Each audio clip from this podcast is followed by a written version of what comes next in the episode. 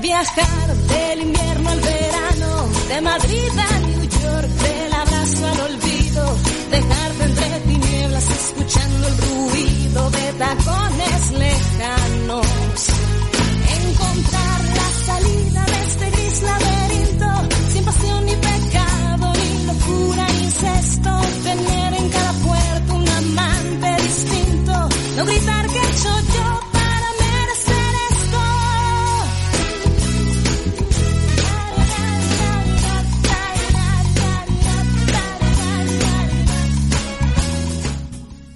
Buenos días, buenos días a todos. Mi nombre es David y este es tu programa Psicología Tecnológica Escapando del Gris Laberinto. Bienvenidos a un miércoles más donde estaremos contigo.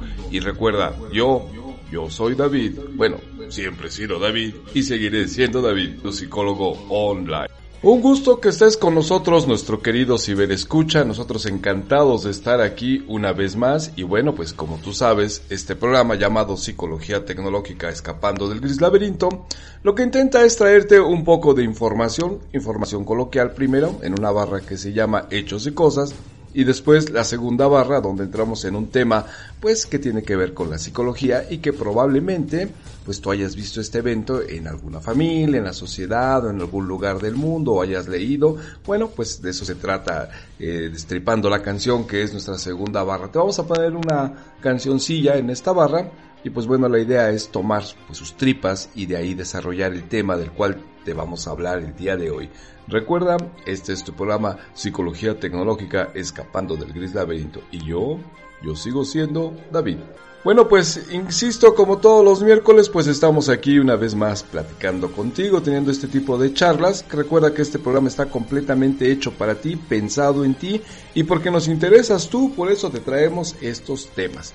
Y bueno, pues hoy vamos a entrar en nuestra primera barra que se llama Hechos y Cosas. Y el tema del cual te vamos a hablar hoy en Hechos y Cosas es algo rapidito que se llama la lectura susurrada. ¡Ah! ¿Qué es eso, no? Como lectura susurrada, pues bueno, te, te voy a decir, pero necesito ponerle como así más intención al momento para que digas, ¿qué es eso? ¿De qué se trata? Así que aguanta. Fíjate que eh, dentro de la educación, dentro del aprendizaje, la gente es muy ingeniosa para crear técnicas precisamente que ayuden en especial a los niños, porque es una parte muy importante de la vida del ser humano, la infancia, para que aprendan, para que comprendan, para que, bueno, se buscan muchas herramientas precisamente para que los niños tengan una mayor habilidad pues de aprendizaje en todos los sentidos. Los niños son maravillosos, de verdad es una cosa preciosa los niños, con su inteligencia, con su imaginación, con su creatividad, con su alegría de vivir, fíjate, porque los niños siempre están sonriendo, siempre están corriendo, siempre están investigando, están jugando, siempre tienen una sonrisa para ti. Incluso, como hemos comentado, los niños son de verdad tan dulces, tan dulces, que a veces las mamás, los papás o alguien les dan unas nalgadas que no debe de ser, ¿eh? Les dan unas nalgadas, los regañan o los menosprecian en algún instante, los hacen sentir mal. Y tú puedes ver al niño cómo se va llorando, muy sensible, así, hasta respira entrecortado y se va a un rincón y todavía voltea a ver a su papá, a su mamá o la persona que lo está pues violentando, agrediendo.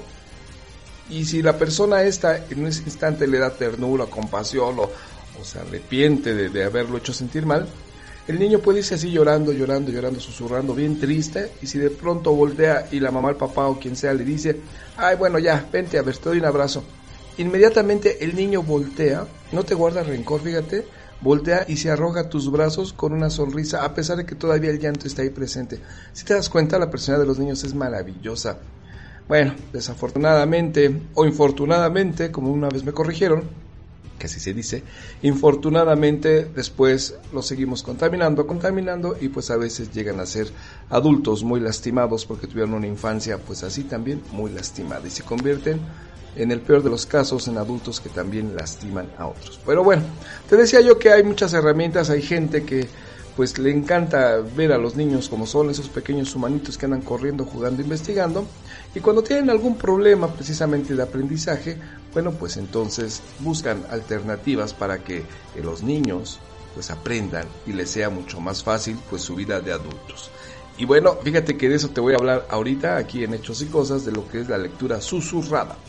Y como su nombre te dice, bueno, pues es leer, pero susurrando y que el niño pueda escuchar también para que pueda comprender, pues desde las palabras, cómo se pronuncian, que se, aprenda a escuchar. ¿Y de qué se trata la lectura susurrada? Pues es muy sencillo, fíjate se busca que haya, te lo voy a explicar así, con un tubo de PVC, estos que utilizan para cañerías, todo eso, no usado, eh, por supuesto, sino limpio, se corta un pequeño extremo como de 10 centímetros.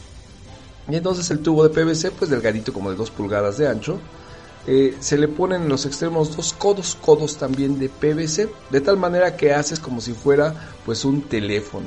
Y fíjate qué maravilla, porque es un instrumento bien sencillo, tú puedes hacer en tu casa, y si tienes un niño que de pronto tiene algún problema para pronunciar alguna letra o simplemente cuando lee no comprende lo que está diciendo o le cuesta trabajo, y por más que se lo repita, se lo repita, se lo repita, le parece que al niño le cuesta un poco más de, de, trabajo, bueno, pues puedes hacer este dispositivo que es un teléfono precisamente para la lectura susurrada, para que se escuche. ¿Y de qué se trata?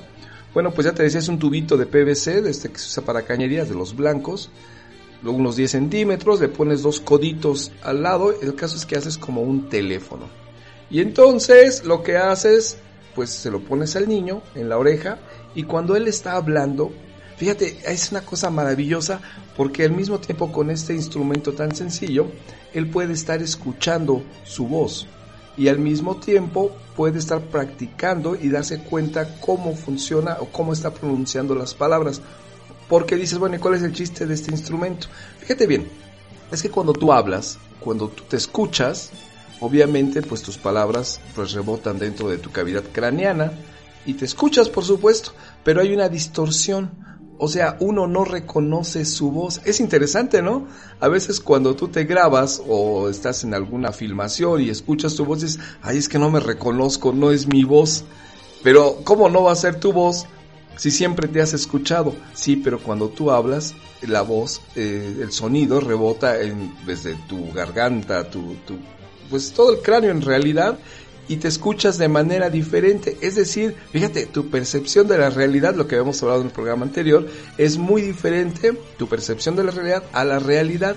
Tu voz es diferente. Y no es que se cambie ni nada, ¿no? Simplemente que, como ya te decía, por este mecanismo de que pues se rebota dentro de tu cerebro, de tu cráneo, pues se, distorsiona para ti y no conoces verdaderamente tu voz. Así es que cuando un niño o una persona está diciendo una palabra, en especial los niños, una palabra que le falta pues acentuar o que se come una letra, la R o arrastra otras, bueno, él se escucha normal, él se escucha bien dentro de sí mismo.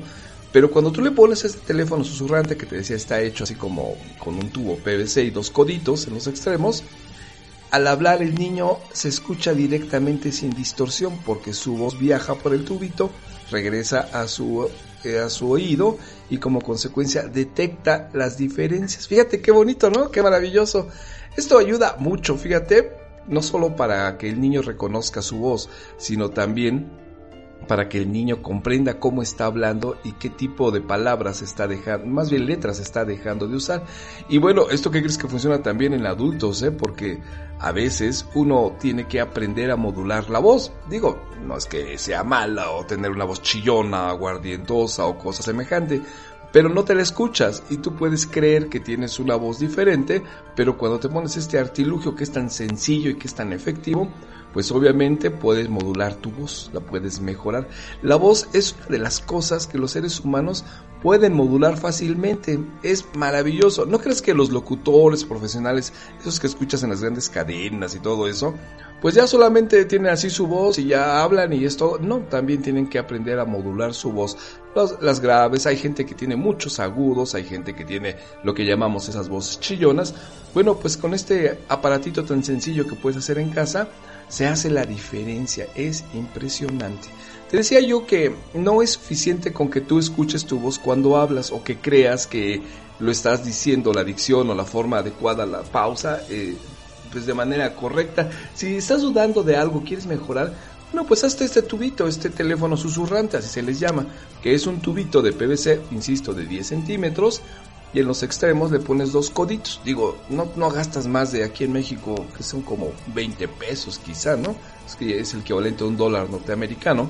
Entonces es muy barato y puedes ayudar a tus hijos precisamente para que tengan comprensión lectora, para que cuando lean se estén escuchando, corrijan su voz y al mismo tiempo, ¿qué crees? Pues que vayan comprendiendo lo que están leyendo. Porque decía un maestro en la primaria, no todo el que lee sabe leer. Exactamente, porque puedes estar leyendo las palabras, pero no estás comprendiendo absolutamente nada. Entonces este instrumento es muy bueno para los niños, es muy barato, aquí lo pasamos nosotros, porque la idea es que los niños o la gente que necesita desarrollar estabilidad de lectura, de comprensión, pues les resulte muy fácil, es muy fácil y muy barato. Otra vez, por tercera vez te lo voy a repetir, se llama es, teléfono susurrante, así se le conoce, ¿no?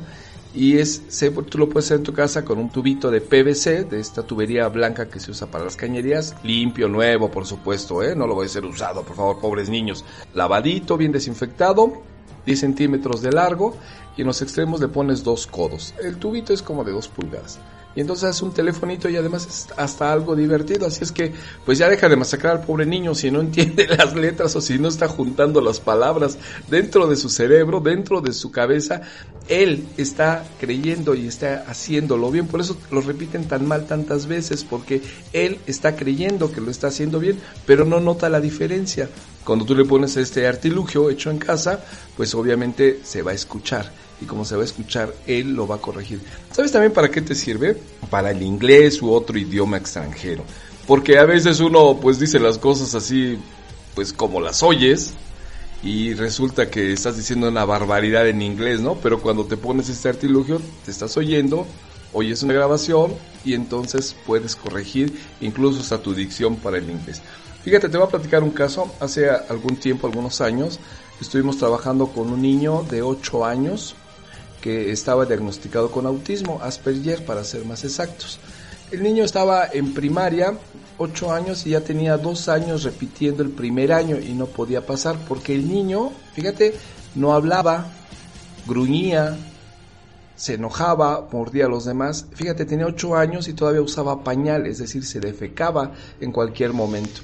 Y entonces, pues bueno, la escuela tenía un verdadero problema, los maestros, la mamá, una mamá soltera ya no sabía qué hacer con el niño, y bueno, pues afortunadamente para nosotros, pues nos canalizaron al chiquito.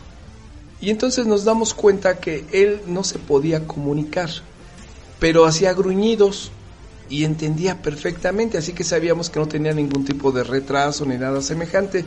Así que al estar analizando nos dimos cuenta que el niño sí hablaba, lo que pasa es que no expresaba la palabra de manera adecuada y cuando él gruñía y señalaba, él dentro de su cerebro efectivamente sí estaba hablando, para él en la realidad él estaba hablando, pero simplemente no tenía la habilidad de pronunciar las palabras.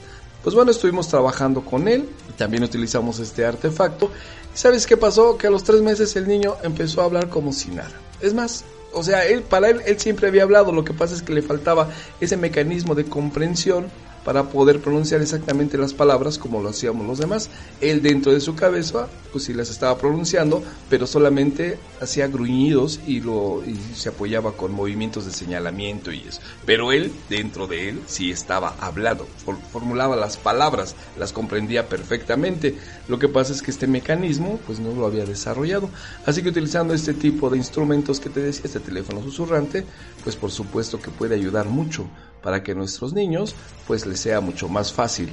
El hablar, el comprender la lectura, te decía no todo el que le sabe leer, el comprender y además de todo, pues hasta pronunciar y aprender un nuevo idioma, ¿no?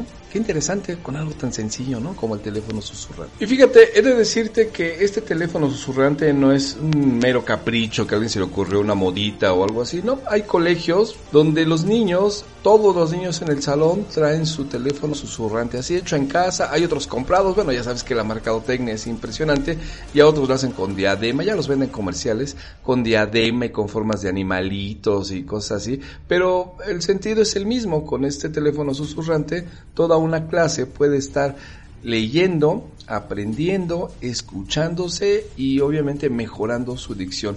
Y por supuesto, como siempre lo hemos dicho aquí, si tú tienes un mayor bagaje cultural con respecto a las palabras, tu cerebro funciona de una mejor forma. eh, ya te hemos platicado esta parte donde pues muchos de los chicos, incluso adultos también, solamente tienen aproximadamente como 30 palabras para hablar, ¿no? Y utilizan terminajos tan comunes que hay, yo recuerdo una chica que me decía, es que David, yo solamente digo va, esto que el otro va, va, va, va, y digo dos o tres más y se acabó todo mi léxico. Sí, efectivamente eso es lo que pasa cuando no practicas la lectura, cuando no practicas este tipo de pues habilidades de, comprensión y se te va cerrando el mundo. Por eso cuando la gente dice, habla hay gente que, híjoles, no, no se sabe expresar, solamente es con violencia, con enojo, groserías, y, y de verdad todo su léxico es así, de pronto te está hablando y no entiendes lo que te está diciendo o sabes que lo que está diciendo pero lo maneja de una forma más, yo diría con el lenguaje aberrante, abyecta. Bueno, pues ni hablar. Este tipo de artilugio te puede ayudar incluso hasta que te escuches, para que escuches tu voz, para que comprendas, para que te des cuenta cuando hay palabras que las estás pronunciando de manera inadecuada y es tan baratísimo como de, pues en México es como de 20 pesos gastarte en un pedacito de, de tubo de PVC con dos coditos, lo vas y lo compras en la ferretería, ahí, te lo cortan y te lo arman, pegas los coditos y haces una especie de teléfono y escúchate, es bien divertido porque vas a reconocer tu voz y además de todo, si quieres, puedes mejorar desde la dicción, el tono, lo que tú quieras. Y para los niños es algo divertidísimo. Los niños, te decía yo, aprenden, buscan, son curiosos y cuando les das este telefonito susurrante, ¿sabes qué pasa? pues que el niño cambia, mejora y son cosas que se le quedan para toda la vida. ¿Has oído aquello de que los niños son como esponjitas porque todo, pues sí, efectivamente son como esponjitas, todo lo aprenden, lo bueno y lo malo. Si tenemos niños olvidados que por ahí los dejamos sin hacerles caso, pues obviamente, ¿qué crees que va a pasar? Bueno, pues vamos a tener adultos lastimados. Hay que cuidar a nuestros niños, ¿no? Así que como puedes ver, este teléfono hecho hasta de PVC es muy importante y es muy interesante porque el niño se lo pone pues así como un telefonito, un extremo de los coditos estos del tubo PVC pues va en su oído, lo, sostiene con la mano, ¿eh? no se lo vayas ahí a colgar o algo así, y el otro pues va en, en su boca. Y entonces el niño cuando empieza a leer va susurrando precisamente las palabras y al mismo tiempo pues que las va susurrando del otro lado, pues está escuchando su propia voz. Y el teléfono, por supuesto, estos tubitos de, pues es una caja de resonancia, lo que va haciendo es amplificando el sonido. Así que con esto pues ayuda para que el niño pues tenga más claridad exactamente con las palabras, con la pronunciación, hasta con el tono y la fuerza, ¿no? ¿Te has fijado que hay adultos ya que gritan cuando hablan? O sea, de verdad hasta te sientes aturdido porque gritan, gritan, gritan, porque simplemente así se acostumbraron, o sea, no saben modular incluso su, tono de voz. Bueno, pues con esto, con este teléfono susurrante, pues los niños aprenden porque susurran, es decir, hablan así bajito y el teléfono pues amplifica el sonido y no tiene necesidad de gritar. Y entonces pues también puede ayudar para que los niños sean más tranquilos cuando hablan, ¿no? Por supuesto que este teléfono susurrante es una herramienta muy importante para pues ayudar a la terapia del habla te decía yo que de pronto pues hay nuestros niños no este, pronuncian alguna R. La R es así como que una de las generalidades cuando hay algún problema del lenguaje de habla y se llama rotacismo y entonces en lugar de decir ah, la palabra correcta como puerta, pueden decir poeta, poeta, o cualquier cosa con R, bueno, pues obviamente les cuesta trabajo. Y uno insiste, e insiste, e insiste, dilo bien, dilo bien, di puerta, di puerta, y el otro, puerta, puerta, y, uno se despega y dice, ¿por qué si te estoy diciendo que digas puerta? ¿Por qué no dices puerta? Y el otro dice, pues lo estoy diciendo, escúchame, poeta, poeta, ¿no? y ahí está el constante conflicto. Bueno, pues esta, esta tecnología, es una tecnología, una forma de hacer las cosas de manera diferente, puede ser especialmente pues muy útil para que nuestros niños que tienen problemas con el lenguaje o con pues la interpretación de las palabras, pues las escuchen diferente y entonces se den cuenta cuando lo comparan con tu, con tu voz, con la palabra, pues que lo pueden mejorar y empiezan entonces a hacerse más hábiles. Y cuando hacen más hábiles en este tipo de situaciones, pues obviamente la autoestima del niño aumenta. Porque si ya siendo un poquito más grande incluso lo están haciendo burla en el colegio porque ya tiene 10 años, algo así, no puede decir puerta, ya iba a decir pueta, pues es que así dicen pueta, bueno, pues obviamente eso va a ayudar para que el niño pues dejen de hacerle burlas, de que dejen de estarlo molestando, porque aunque no lo creas, el que no puedas pronunciar una letra bien ya, ya cuando eres un poquito mayor, pues te crea muchos conflictos con la sociedad. Y más porque estás entrando en la adolescencia. Y recuerda que el adolescente solamente tiene una misión en la vida y es pertenecer, sí, pertenecer a su grupo, no ser reconocido, pero si de pronto lo están fregando, le hacen burla, le hacen un comentario porque los adolescentes son muy sensibles, ¿eh? Si se hacen un comentario inadecuado con respecto a su lenguaje, a su personalidad, pues obviamente tienen problemas de autoestima. Entonces, pues vamos a ayudarle a los niños, ¿no? Vamos a ayudar a nuestros hijos. Es más, como adulto utiliza también uno de estos teléfonos susurrantes. Yo creo que a lo mejor hasta te vas a divertir. Y si te pones a leer un libro con ese teléfono susurrante, ¿sabes qué va a pasar? Pues que vas a comprender mejor, es más, te vas a interesar. A veces dice uno es que yo quisiera aprender más, pero me aburre leer, pues sí, porque no te has dado cuenta de cómo estás leyendo y probablemente ni siquiera respetas puntuación, comas o cosas semejantes y entonces con ese teléfono susurrante te vas a poder dar cuenta de pues una realidad que puedes mejorar. Así es que eso es el teléfono susurrante, tan sencillo como hacerlo en tu casa y prácticamente no cuesta nada. Así es que pues ponlo práctica con tus niños, contigo y si tus hijos te ven leyendo con un teléfono susurrante, ¿qué crees que van a hacer? Van a hacer lo mismo. Así es que pues estás invitado, ¿no? Y bueno, pues vamos a pasar a nuestro segundo tema, nuestra segunda barra que se llama Destripando la canción. Y hoy te vamos a hablar de un tema que pues a nosotros nos parece muy interesante y que está basado en un experimento que se hizo allá en el siglo pasado que se llama el Universo 25. Y nosotros hemos intitulado esta barra como Apretados es vivir mejor. ¿Y de qué se trata? Bueno, pues ahorita te vamos a decir, es un experimento hecho con ratones. Así es que para eso, pues te vamos a poner una cancioncilla que tiene que ver con los ratones. Y entonces de ahí, terminado, pues nos aventamos con el tema. ¿Sale? Así es que venga la canción. Bye. Te voy a atrapar, ratón vaquero. En la ratonera ha caído un ratón con sus dos pistolas y su traje de cowboy. Ha de ser gringuito porque siempre habla en inglés. A más de ser güerito y tener grande los pies. El ratón vaquero sacó sus pistolas, se inclinó el sombrero y me dijo a solas. What the heck is this house for a manly cowboy mouse? Hello you, let me out and don't catch me like a trout. Con que sí, ya se ve que no estás a gusto ahí y aunque hables inglés no te dejaré salir.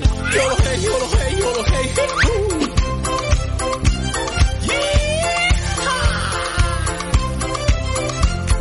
Tras las fuertes rejas que resguardan la prisión, mueve las orejas implorando compasión. Dijo el muy ladino que se va a reformar. Y aunque me hable en chino, pues ni así lo he de soltar. Y el ratón vaquero tiró dos palazos, se chupó las balas y cruzó los brazos. What the heck is this house for a manly cowboy mouse? Hello you, let me out and don't catch me like a trout. Con que sí, ya se ve que no estás a gusto ahí y aunque hables inglés no te dejaré salir. Ya te dije que no.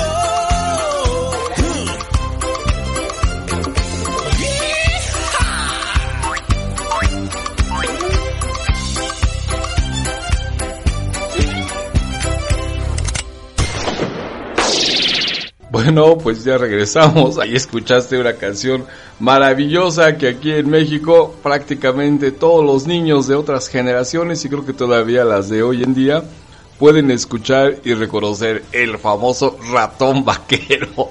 Era impresionante porque cuando eras niño te imaginabas verdaderamente al ratón así con su ropa de vaquero. En aquel tiempo, bueno, pues no eran todavía los superhéroes de hoy en día.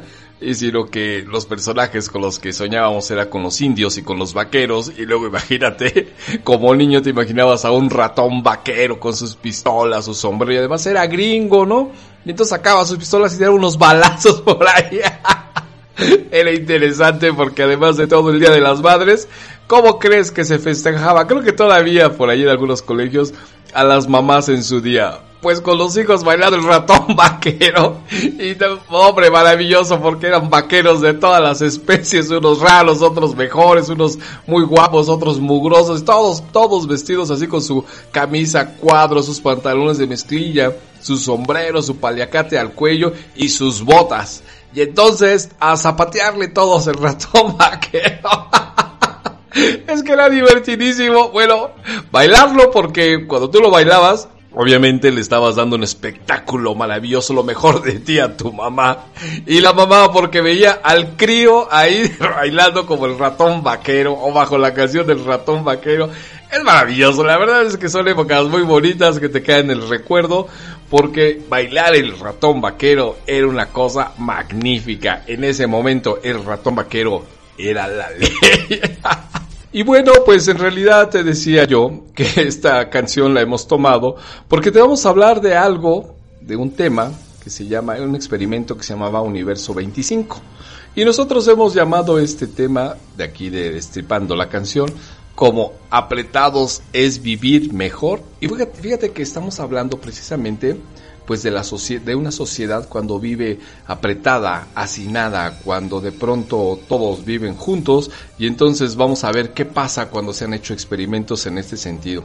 Fíjate que alguna vez, no sé si te hayas preguntado, ¿por qué Teotihuacán o la cultura maya o estas civilizaciones tan exitosas que ya eran pues poderosísimas y tenían intercambio de todos lados y se, y se centraba la población en algún punto, de pronto desaparecen, ¡fum! Así inmediatamente. O sea, son ciudades, ciudades-estado incluso, que de pronto pues tienen todos los atributos, tienen todos los beneficios y de pronto, ¡fuac! algo pasa y desaparecen.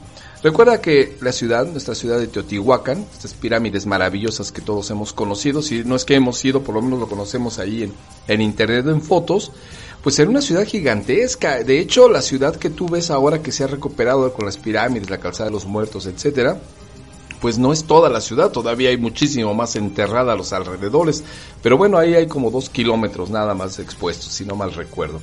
Y de pronto ver una ciudad, estado maravillosa. Recuerda que Teotihuacán tiene su apogeo más o menos ahí en el año 2000. Así cuando Jesús andaba allá en las pueblas de Israel y de por allá, pues aquí las pirámides, la sociedad de Teotihuacán estaba floreciendo. Y de pronto nadie sabe qué pasó y ¡fuck! desapareció parece que se quemó la ciudad, pero, o sea, hubo una guerra interna, algo sucedió que de pronto Teotihuacán, fuck, se murió. Y ya, desapareció. Con los mayas también pasó lo mismo. Los mayas eran una sociedad impresionantemente organizada. Ya ves todas las zonas arqueológicas que hay con respecto a los mayas ahí en la selva de Yucatán y todo aquello. Y pues realmente no se conoce todo, pero era una sociedad, una civilización impresionante. Y de pronto también Pac desapareció. O sea, algo sucedió y este y desaparece como tal. O sea, vaya, todavía hay mayas, hay descendientes, pero de lo que estoy hablando es como una organización general, ¿no? ¿Qué está sucediendo? ¿Por qué se habrá dado este tipo de cosas? Pues bueno, no se sabe, pero yo tengo una teoría y es la que te voy a revelar aquí. Y esa teoría es que le sucedió algo como lo que se ha representado en este experimento que te vamos a hablar que se llama Universo 25.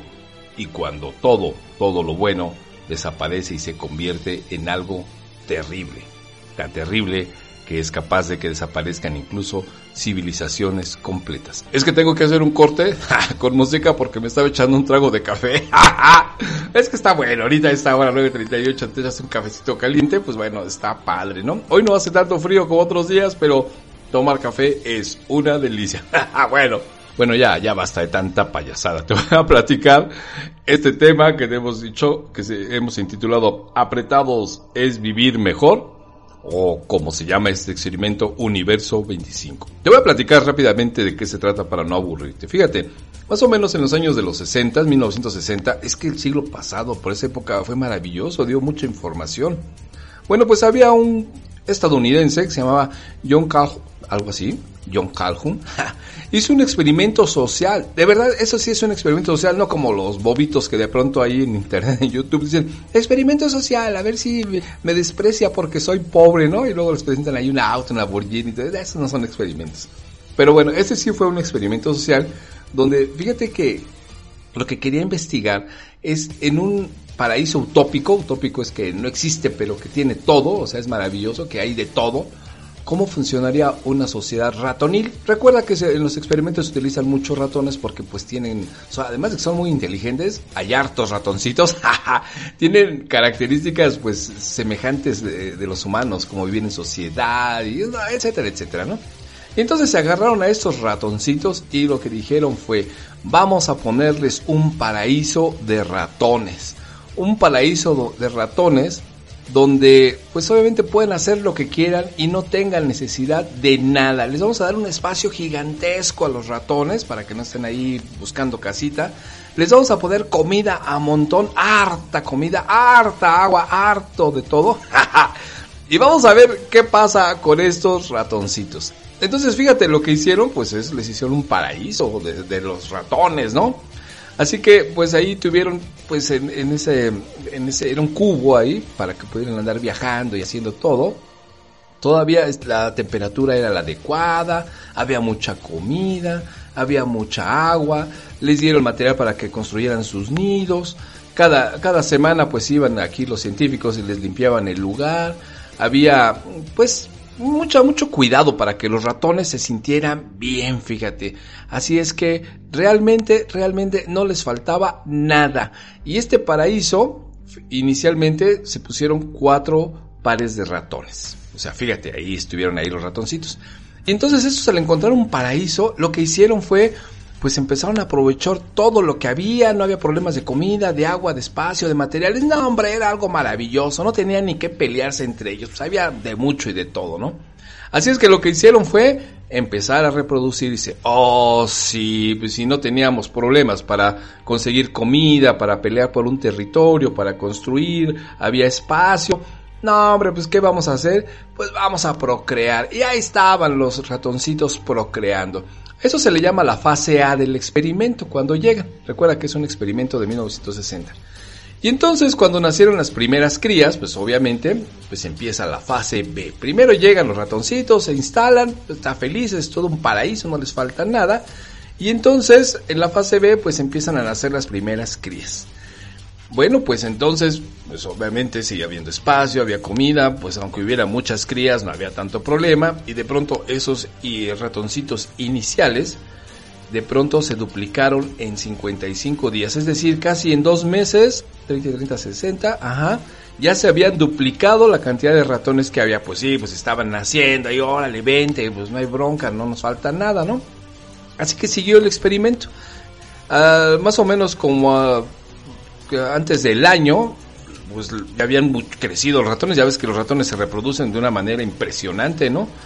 Pero eh, pasó algo, los ratones ahora ya no se duplicaban cada 55 días, sino ciento, cada 145 días, y entonces ahí se le conoce como la fase número 3 o la fase C. Bueno, pues llegó el momento en que ya de esos iniciales ratones, de esas parejitas que empezaron, pues ya había 600 ratones.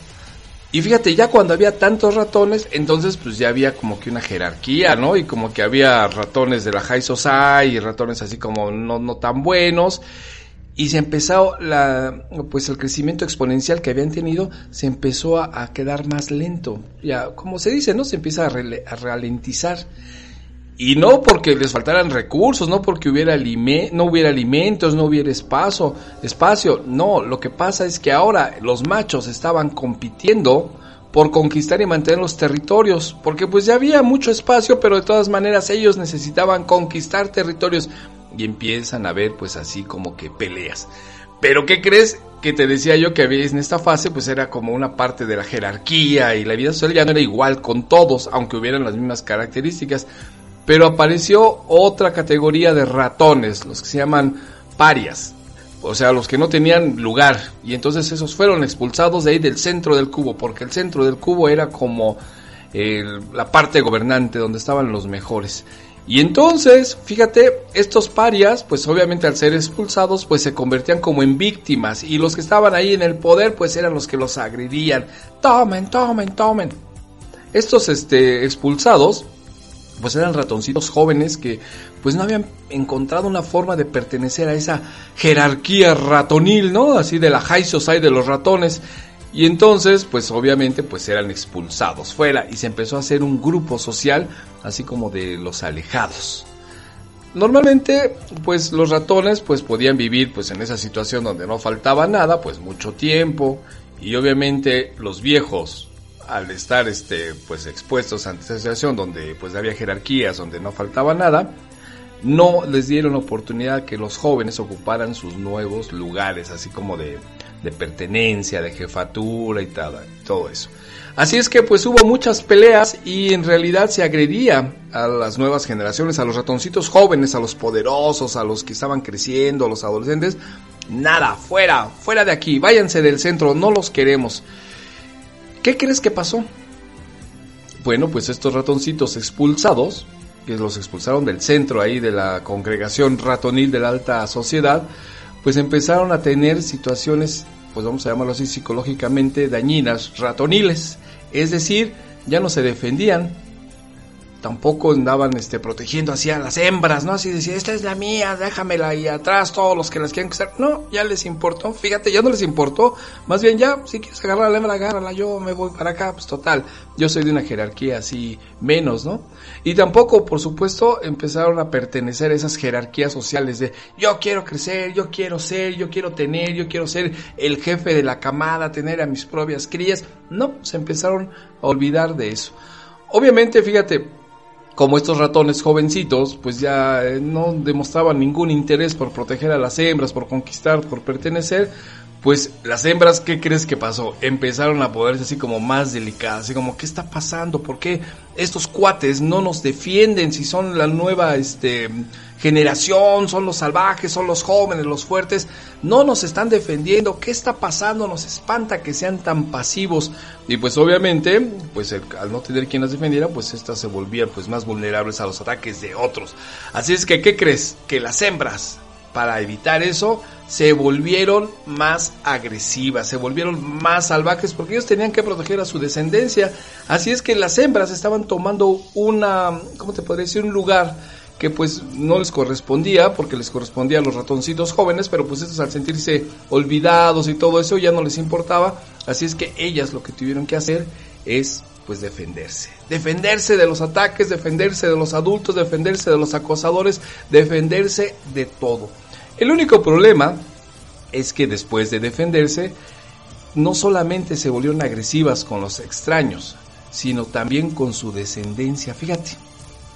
O sea, empezaron también a atacar a sus crías, es decir, eh, como que entraron en un estado de pues de agresión permanente que ya no les importaba nada, también parecía que empezaron a enloquecer y ya no no solamente se defendían de los agresores de afuera, ¿no? Los otros ratones, sino que también esa agresión empezó a ser dirigida hacia sus crías, fíjate.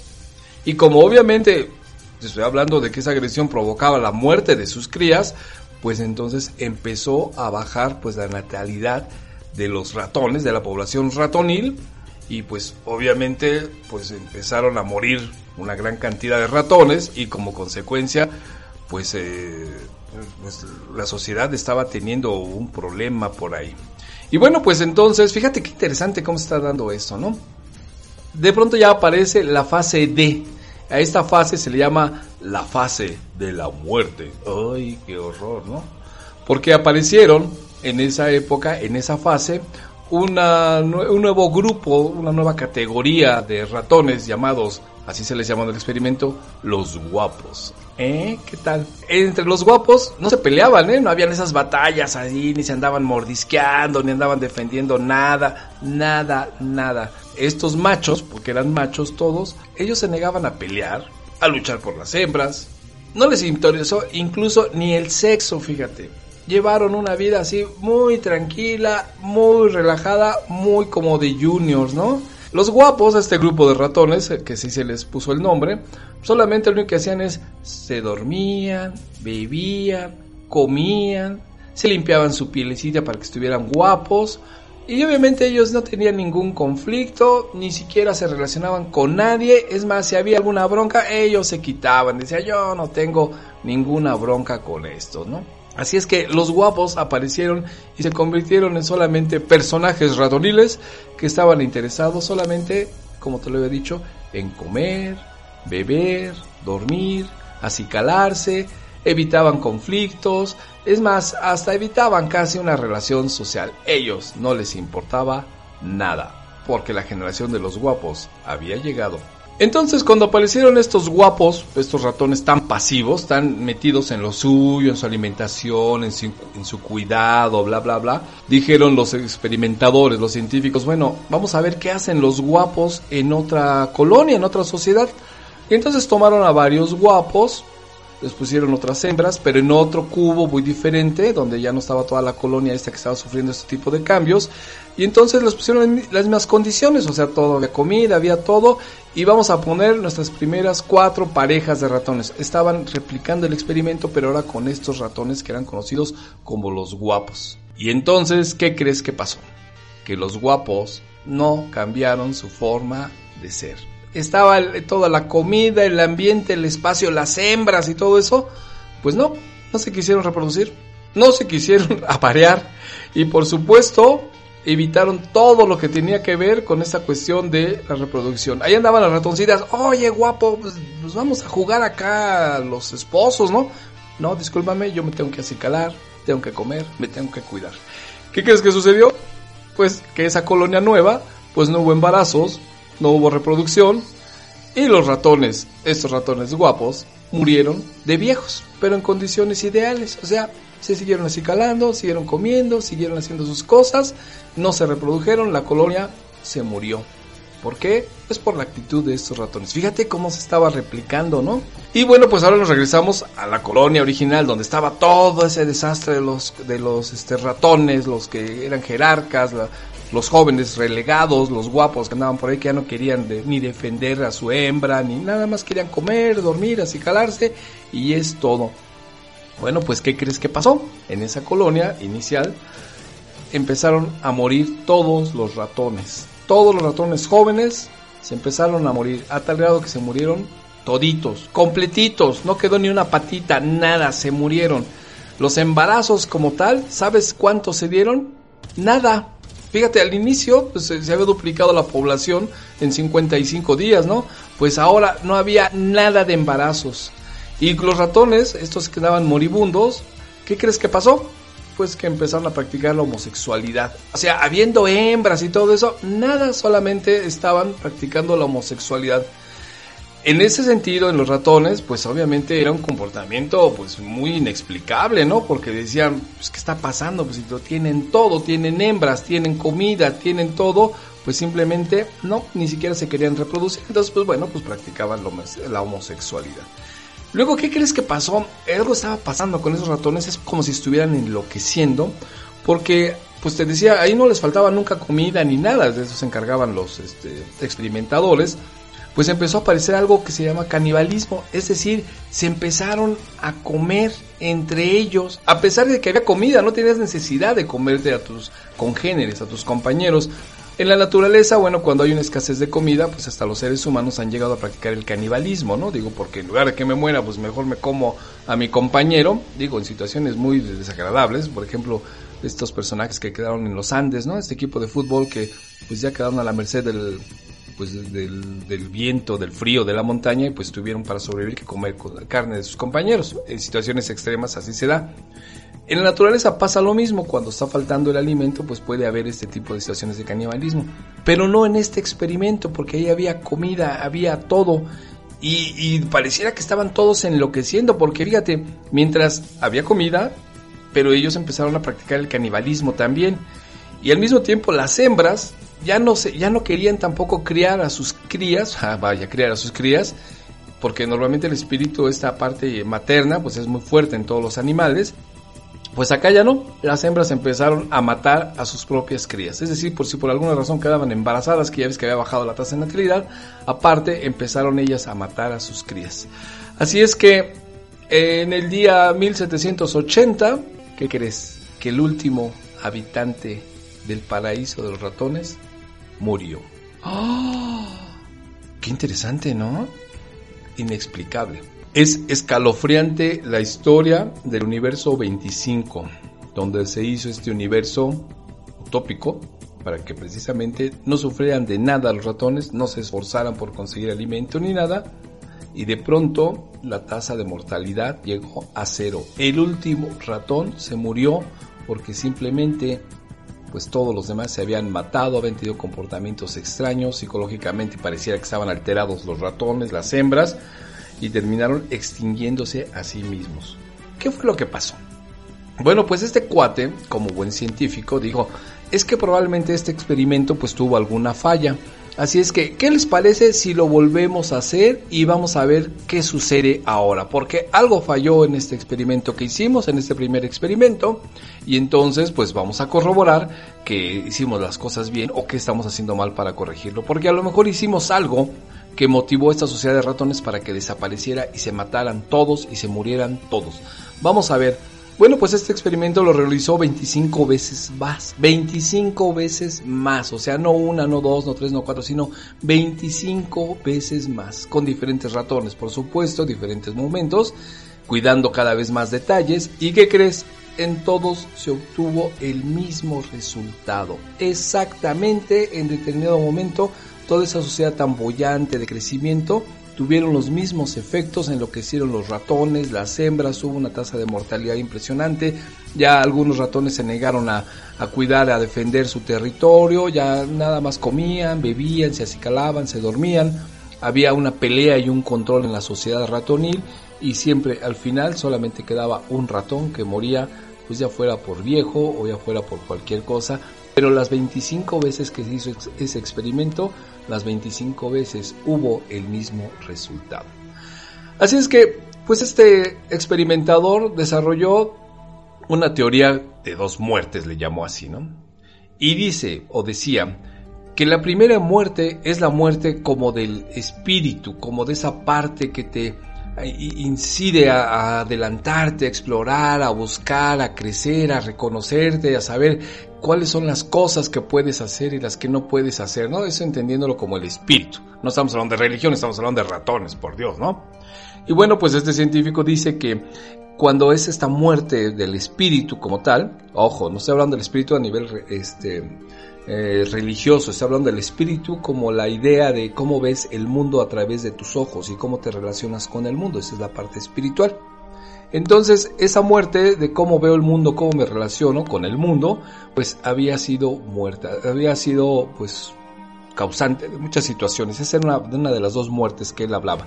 Porque entonces, cuando tenían este tipo de muerte interna, ya no me interesa la vida, ya no me interesa esforzarme, ya no me interesa investigar, pues abandonas obviamente muchos patrones que son tienen que ver con tu comportamiento como pues naturales, ¿no? Como el cuidado de la hembra, como la reproducción, el cuidado de la descendencia, porque ya ves que buscas siempre al mejor o a la mejor hembra, la protección de tu territorio, la protección de las crías.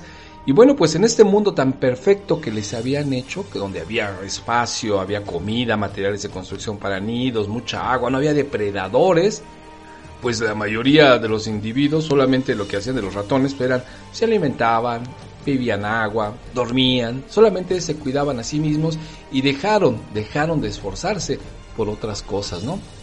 Así que si te das cuenta, los roles sociales, la jerarquía social, pues llevó a que se enfrentaran los adultos, los roedores grandes contra los jóvenes y obviamente esto provocó pues, un aumento gigantesco de agresión que no tenía ningún motivo, que solamente era, pues órale, tenemos que masacrarlos, tenemos que alejarlos. ¿Para qué si no había necesidad de enfrentamiento?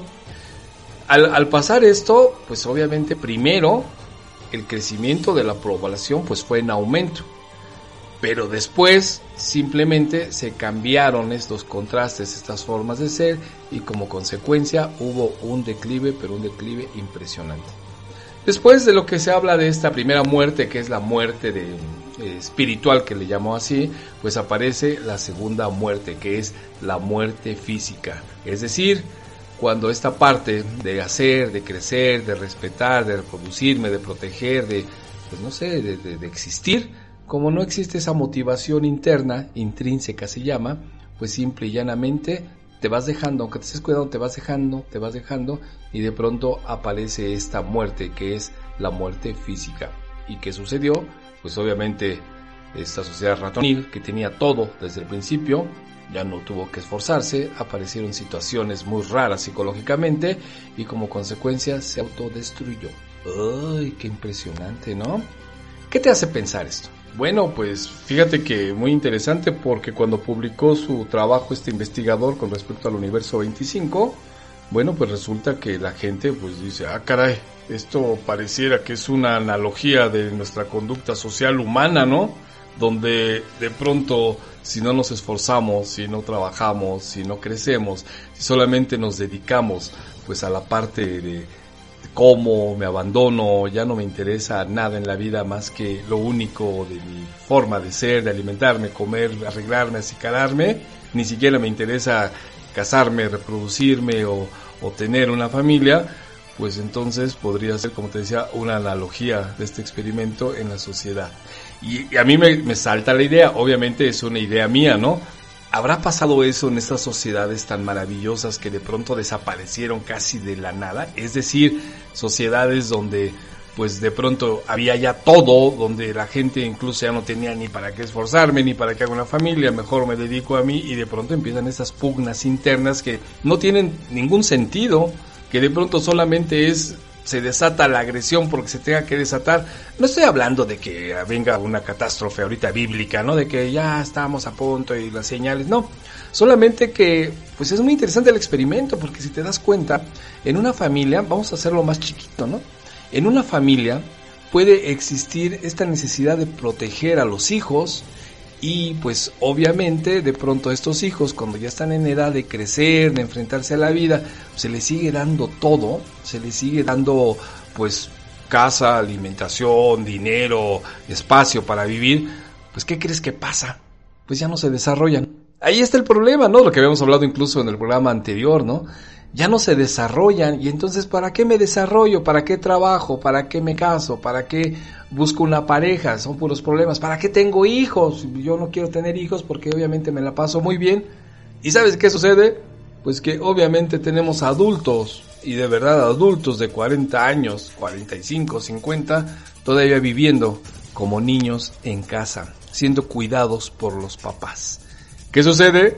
Pues que desaparece esa generación porque pues ya no va a haber descendencia, ya no hay responsabilidad, ya solamente lo único que me interesa es estarme cuidando, a mí me dan de comer, este hago lo que quiero, me la paso 50 horas en los videojuegos o viendo, no sé, pornografía, hasta tengo mi espacio, hay un lugar sucio en mi cuarto que nadie se meta y además soy delicado porque entre comillas, el amor de mis papás me permiten seguir viviendo así.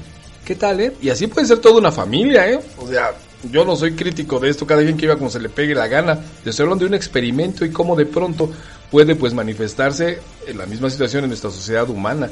De pronto hay familias donde están todos hacinados, por eso este, esta barra la habíamos llamado, ¿no? Apretado es, apretados es vivir mejor, porque de pronto pareciera que bueno, en esa necesidad de que los padres no les falte nada a los hijos, a las hijas, pues hasta construyen grandes casas en un terreno y vénganse todos a vivir y allí están todos viviendo. Entonces, pues nunca falta el grupo social dentro de la familia que pues no estudia, ni trabaja, solo come, se duerme, hasta tiene un carácter así de que no me importa nada sus problemas. Oye, es que fíjate que, ah, no, yo con permiso me aumento a mi recámara a ver videojuegos, a ver películas, a meterme a ver porno y la verdad es que ya no me interesa nada de ustedes. Y de pronto tenemos adultos que verdaderamente podrían ser productivos, que simplemente siguen siendo como los bebés de papá y mamá. ¿No es cierto? Aquí conocemos casos así, ¿o no? Bueno, tú dime, ¿no? Así que, en pocas palabras, ¿qué nos dice este experimento de los ratones? Que, bueno, te digo, se hizo veintitantas veces y siempre el mismo resultado. ¿Qué sucedió? Recuerda que, pues, la sociedad ratonil es muy parecida a la sociedad humana, por eso se utilizan a los ratones para los experimentos. Bueno, pues, podemos decir que cuando hay recursos ilimitados, en cuanto a espacio, en cuanto a comida, en cuanto a todos los servicios, que es un paraíso, hay cuando hay pues material en abundancia para que pues tu vida siga sin ningún problema, pues obviamente en la realidad, en la cruda realidad nos está diciendo que de pronto con esta superpoblación que puede ser desde casa, una ciudad, civilizaciones completas, donde hay recursos ilimitados, bueno, pues puede ser algo terrible porque se eliminan las cualidades, las necesidades, el potencial de las personas y pues si ya no tengo que desarrollarme, si ya no me cuesta trabajo nada, pues entonces, pues ¿qué hago? Pues nada más engordar, dormir, ver porno, ver videojuegos y todo el día estar metido, ya no me interesa, no me interesa ni siquiera tener una novia, no me interesa tener descendencia, no me interesa trabajar para tener una casa, no me interesa ni siquiera ya salir de mi casa, simplemente me quedo ahí porque estoy protegido, no me tengo que esforzar. ¿Qué va a suceder? Pues obviamente ese individuo pues ya no se va a reproducir, no va a tener necesidad de trabajar, de comer, va, no va a desarrollar cualidades importantes en su vida y sabes qué, a mí sí me da mucha tristeza porque desafortunadamente en nuestra sociedad aquí mexicana se dan mucho esos casos, donde la mamá con toda la intención y con, pues no sé, eh, cuestionamientos estos como de, es que yo no quiero que mis hijos vivan la pobreza que yo viví y por eso voy a construir una casota para que aquí vivan todos mis hijos y no les falte nada. Y entonces se convierte en la matriarca. La matriarca, pues eso obviamente es la que manda en la casa, todos están bajo su tutela. Habíamos hablado en el pasado programa cómo incluso secuestran a los hijos, secuestran a las nueras, secuestran a los nietos y de pronto todo gira a su alrededor. ¿Y qué es lo que pasa? Pues obviamente con este experimento 25 podríamos tomar como referencia que la persona pues ya no tiene necesidad de desarrollarse, ya no tiene necesidad de hacer nada que le cueste un poco de esfuerzo y de beneficio interno, simple y sencillamente, como decimos aquí en México, se la lleva de apechito. ¿Qué tal, eh? Esto es un experimento, pero este experimento nos puede reflejar pues el problema de muchas de nuestras familias o de nuestras sociedades, cuando de pronto hay una gran cantidad de recursos donde el individuo no se tiene que esforzar, pues obviamente termina solamente observándose, cuidándose, ya no importándole nada del medio ambiente, a otros se vuelven agresivos, baja la tasa de natalidad, ya no hay ni siquiera reproducción, las hembras también tienen conductas extrañas porque pues ya no están fungiendo un rol natural de macho y hembra y simplemente, por ejemplo, en este universo 25, hasta las madres mataban a sus crías y terminó la población en cero. Desaparecieron. Yo no sé realmente cómo podría estar funcionando esto directamente en una sociedad, en un país. Pero lo que sí te puedo decir es que aquí en nuestro país, en México, eh, sí existe mucho esta parte del matriarcado. No es esta tontería que de pronto hay unos grupos que están peleando el patriarcado y que ahora es el matriarcado. No, no, no, eso no. Estamos hablando de este condicionamiento que utilizan algunas mujeres para contener a toda la estirpe, a toda la familia.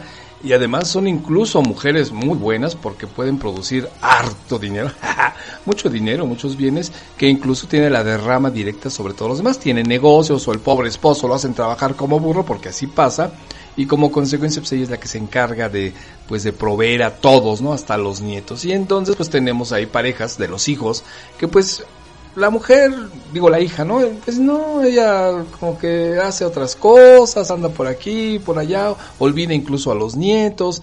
El esposo con el que se casó, pues ya saben, el clásico, no hace nada, es un vago, se la pasa acostado. Pues es que no se tienen por qué preocupar, pues si todo se lo está proveyendo la matriarca, pues obviamente para qué. Y los nietos pasan a ser pues niños abandonados, aunque la abuela esté ahí gritando, mandando y haciendo, pues ya no son cuidados por los padres. De verdad, de pronto tenemos hijos cuidados por o educados por las abuelas, cosa que no debería de ser. Y dices, ¿y los, y los hijos que están haciendo? Pues nada, es que no encuentro trabajo, es que todo está muy feo, el mundo está en contra de mí, yo no me hago cargo, es que no puedo, pobrecito, etcétera, etcétera. Y pareciera como que se repite este del universo 25, este universo, este experimento, ¿no? Tan terrible de los años 60 del siglo pasado. Así es que, pues no, no estaría de más que de pronto nos echáramos un vistazo a nosotros mismos, en nuestras familias a nivel micro, y veamos cómo es nuestro entorno, porque a lo mejor estamos reproduciendo una situación que ya se ha experimentado y que nos ha dado como resultados pues cosas pues terribles e inadecuadas, que es la extinción de esa especie, de esa familia. Sí, ya sé que de pronto se pueden llenar esas familias de un chorro de niños, ¿no? O sea, de verdad hasta parece kinder, todos los primitos, todos los hijos, todo parece kinder, pero de pronto llega el momento, puede llegar, según este experimento, en que pues ya no es necesario ni esforzarme, así es que podemos tener niños que pues se vuelven agresivos, han abandonados, se descuidan. A veces de verdad es terrible ver que pues un niño ha muerto por alguna enfermedad porque sus padres no se dieron cuenta en el momento de que algo estaba pasando. ¿Que no pasa? Sí, sí pasa. Y pasa aquí al lado con nuestras familias, con nuestros amigos, con nuestros vecinos, incluso en nuestra propia, propia familia, en nuestra propia casa. Así es que yo sacaría como conclusión algo de este experimento o de esta plática que se llama, bueno, el experimento que se llama el universo 25 y que lo hemos llamado apretados es vivir mejor, hacinados, el hacinamiento no es bueno. El hacinamiento simplemente lo que provoca son mayores conflictos y situaciones psicológicas que obviamente no te percatas porque lo vives día tras día tras día hasta que lo haces natural pero yo espero que este experimento pues nos haya abierto un poquito más la conciencia para darnos cuenta que los individuos tenemos el derecho y la obligación de desarrollarnos con nuestros propios medios. Nos impulsan en casa, por eso es la educación en casa muy importante para que nos den las herramientas, no armas, ¿eh? eso es de combate, sino herramientas para crecer, para desarrollarnos y llegado el momento, bye bye, nos tenemos que hacer cargo de nuestra propia vida y de nuestras propias decisiones, no estar atados a las faldas de mamá o metidos en casa porque eso lo único que va a provocar son mayores problemas. Y sí, ya sé que de pronto tenemos ahí nuestras excusas, es que las rentas están caras, es que el esposo no trabaja, es que... Pues sí, pero ya te hablamos de este experimento llamado Universo 25, búscalo en internet si quieres, porque de verdad el resultado puede ser catastrófico. Y lo que queremos es gente sana, gente feliz. Y si tú crees que te podemos ayudar en algún momento, bueno, pues te voy a dar el teléfono de aquí de Psicología Tecnológica. Recuerda que te atendemos vía online. Y el número de WhatsApp, mándanos mensajes porque en ese teléfono no entran llamadas, solamente son mensajes. Es el 55 46 59 68 57. Va de nuevo. 55 46 59 68 57 o búscanos en nuestra página de Facebook que se llama así Psicología Tecnológica. Mándanos un mensaje, recomiéndanos con alguien. Sabemos que hay personas que pues en esta pandemia están sufriendo las consecuencias de ansiedad, depresión, temor. Bueno, esto nosotros estamos trabajando con ellos día con día y podemos ayudarles pues para que tengan una mejor calidad de vida. Los acompañamos, no los obligamos, no los regañamos, no les damos consejos porque obviamente no es nuestra función, pero sí vamos a acompañar para que la persona que busque nuestro, nuestra ayuda pues la acompañemos a encontrar eso que está buscando y que normalmente se llama paz interior, felicidad y pues bueno, está ahí en tus manos. Ni siquiera tienes que tardarte años y años y años, ¿no? Al contrario, esta terapia que nosotros usamos, que es dentro del enfoque cognitivo-conductual, pues es una terapia breve. Breve significa que no va a tardar años, ni medio año, ni nada por el estilo, solamente son algunas sesiones. Normalmente están entre 12 y 15 sesiones y entonces el individuo, la persona, pues puede recuperar aquello que había perdido. Así es que, pues recomiéndanos, o vente tú, echamos un telefonazo. El teléfono otra vez en WhatsApp es el 55 46 59 68 57. Todavía les estamos dando el 50% de descuento, es decir, normalmente nuestro servicio aquí en México sería como de 700 pesos, pero ahorita con la pandemia y todo esto hacemos el 50% de descuento, así es que la terapia te queda en 350, ya es una ganga. Y además, por si fuera poco, pues para que conozcas nuestro servicio, para que tú te sientas a gusto o veas cómo es esto de la terapia online, bueno, pues te damos la primera sesión completamente gratis. Y ya después, pues tú decides, ¿qué más te podemos ofrecer? Tenemos psicólogos muy profesionales, te atendemos en un horario muy abierto, te atendemos a nivel internacional, te hacemos el 50% de descuento, te damos la primera terapia gratis. Entonces, ¿qué más? Tú dinos qué más necesitas y nosotros con gusto. Así es que, pues encantado de estar contigo. Muchas gracias. Yo, a mí me gustaría dejarte nada más como petición, pues que revisaras esta parte del universo 25, la situación de la que estuvimos hablando y veamos si la estamos repitiendo, si es adecuada, si no es adecuada, porque a lo mejor yo sin darme cuenta soy ese personaje que está viviendo a expensas de los demás y estoy perdiendo, porque estoy perdiendo la oportunidad de desarrollar esa parte espiritual. Y hablamos de espiritual no como de religión, ¿eh? sino el espíritu como la característica del ser humano y cómo se desarrolla con su medio, con su medio ambiente, cómo reacciona, cómo arregla, cómo pues pertenece a ese medio ambiente. Esa es la parte que nosotros hablamos del espíritu. Si se muere esa parte, si se muere tu interés por crecer, si se muere tu interés por pues por desarrollarte, entonces la vida se vuelve aburrida. ¿Y qué crees? Solamente te conviertes como en esos ratones guapos, donde solamente comen, duermen, se acicalan, ya no se reproducen, ya no hacen nada y simplemente se pierde pues una gran persona, porque cuando esta persona deja de ser ella, deja de investigarse, deja de, de ser es diferente, única, indivisible, entonces se pierde toda una experiencia de vida y ya no se pasa a la siguiente generación. Así es que yo espero que este experimento, conocido como el Universo 25, y al cual hemos titulado aquí Apretados es vivir mejor, pues te sirva como de reflexión, ¿sale? Porque a lo mejor tenemos hijos así, que también nos estamos haciendo dependientes de nosotros y sabes qué va a pasar, se va a extinguir, se va a extinguir la especie y el personaje se va a perder de vivir muchas cosas importantes en esta vida. Muchas gracias por tu atención. Nos veremos el próximo miércoles a las 9 de la mañana. Si ya nos oyes, pues te agradecemos que nos escuches. Y si hay otra persona que no conoce, pues recomienda nuestro programa, ¿no? Aquí está Psicología Tecnológica Escapando del Gris Laberinto. Y hoy hemos visto este gris laberinto llamado el Universo 25, el experimento Universo 25. Y creo que hemos encontrado la salida. Así es que yo, yo soy David, tu psicólogo online, y este es tu programa Psicología Tecnológica, escapando del gris laberinto. Nos vemos la próxima semana, por favor recomiéndanos, si no, escúchanos, te voy a dejar ahí con la cortinilla de nuestro programa y al final la canción que le dio entrada a este tema llamado El Universo 25. Apretados es vivir mejor. Así es que, bye, bye.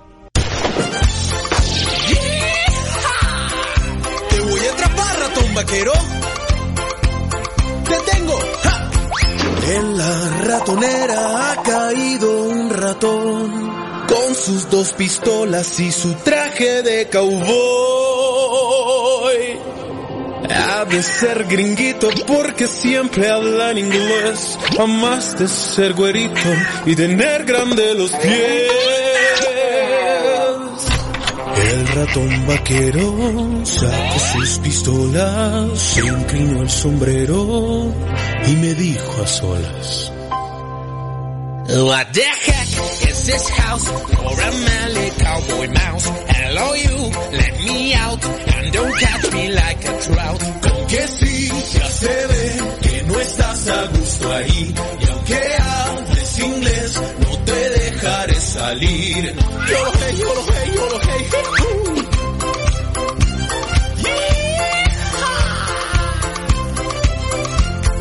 Tras las fuertes rejas que resguardan la prisión, mueve las orejas implorando compasión.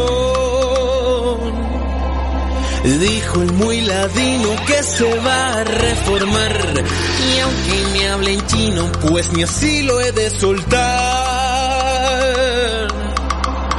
Ratón vaquero tiró dos palazos se chupó las balas y cruzó los brazos.